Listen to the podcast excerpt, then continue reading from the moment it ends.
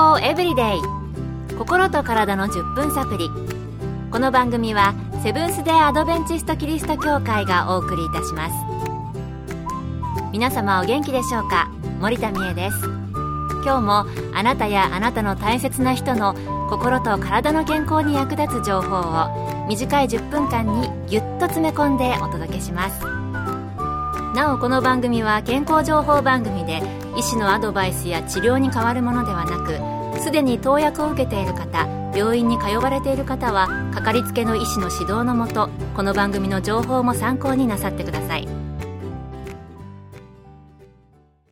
日本は高齢化社会で介護が社会問題になってきています。今日は前回に引き続き介護者特に在宅で介護をされている方のケアについて考えたいと思います。福祉施設などは増えてきていますが、まだまだ自宅でご家族を介護されている方少なくないようですね。そして、介護を受ける方が動けない場合や、認知症を患っている場合など、介護する人は肉体的にまた精神的にも負担を伴うケースもあるようです。社会の中で孤立してしまって、ご自身の仕事も十分にできない状況になると、社会的負担や経済的な負担も伴ってきます。前回この番組では、介護をする側の方たちはご自身で抱え込みすぎないことをお勧めしました。ここで少しためになる言葉をお送りします。困難にあって初めて真の友を知る。困難にあって初めて真の友を知る。窮地に立たされた時に本当に手を差し伸べてくれる人は、あなたにとって価値のある友達という意味です。介護者は気づかぬうちに過度な努力を強いられてストレスを感じていることがあります。ですから身近に介護で困っている友人がいたら、あなたから声をかけたり、手を差し伸べてみてはいかがでしょうか。それではここで一つ皆さんに家族の介護をすることになった方の例話をご紹介しましょう。50代のエリさんは80代の母親と一緒に暮らしていました。親子ともに仲が良く一緒に外出をしていました。しかしある日、お母さんがご飯を食べたことを忘れたり、物覚えが急激に悪くなったり、ぼーっとすることが多くなってきました。医師から母親が認知症と診断されたのです。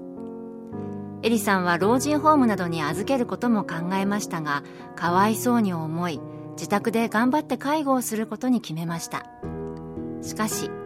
介護の負担は予想以上に大きかったのです。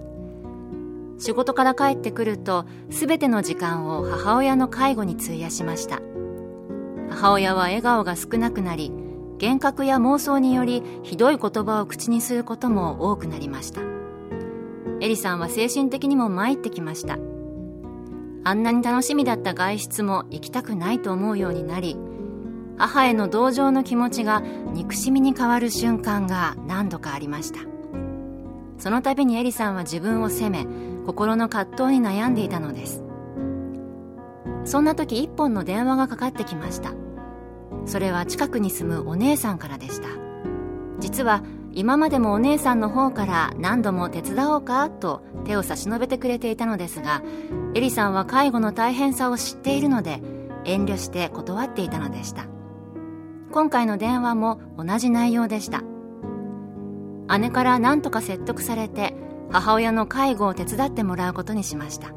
また近くのデイサービスを利用することを決めました。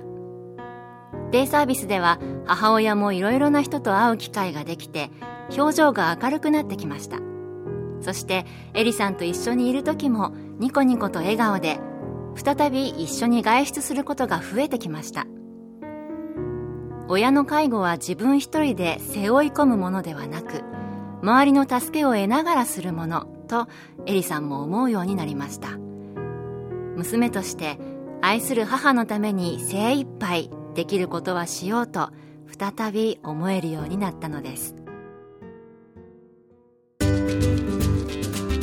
健康エブリデイ。心と体の10分サプリ。この番組はセブンス・デ・アドベンチスト・キリスト教会がお送りしています。先ほどのエリさんのお話、皆さんどう思われましたか？周りの人たちの協力で笑顔の介護が戻ってきたっていうのはすごいですよね。さて、このエリさんのような状況にある人をあなたはご存知でしょうか？介護をしていると疲れたり心が折れそうになったりどうすればいいのかわからなくなったりしてしまうことあるかもしれません。自分自身の時間を確保することがままならない場合があるでしょう。そんな時、他の家族や友人が助けてあげられたらいいですよね。ちょっとだけ、助けや休息のきっかけを促してあげるだけでも良いと思います。最後に、前回もご紹介しましたアドベンチスト福祉会の職員、シーハシさんから、介護者とその周りの方々への大切なアドバイスをいただきました。シハシさんはデイサービスセンターシャローム横浜の在宅サービス課課長で、看護師、介護支援専門員という医療と介護の専門家です。えー、もし周りに介護をしていらっしゃる方がいらしたら、お話をよく聞いてあげてほしいと思います。一生懸命介護をしていると、その思いの中で心がいっぱいいっぱいになってしまってます。そのお話を聞いてあげてどんなに大変なのかどんなに頑張っているのかを認めてくださると少しその重荷が軽くなります。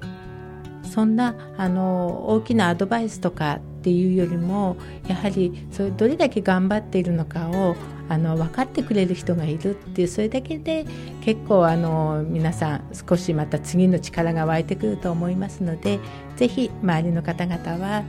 そんなあのお話を聞いてあげてほしいと思います。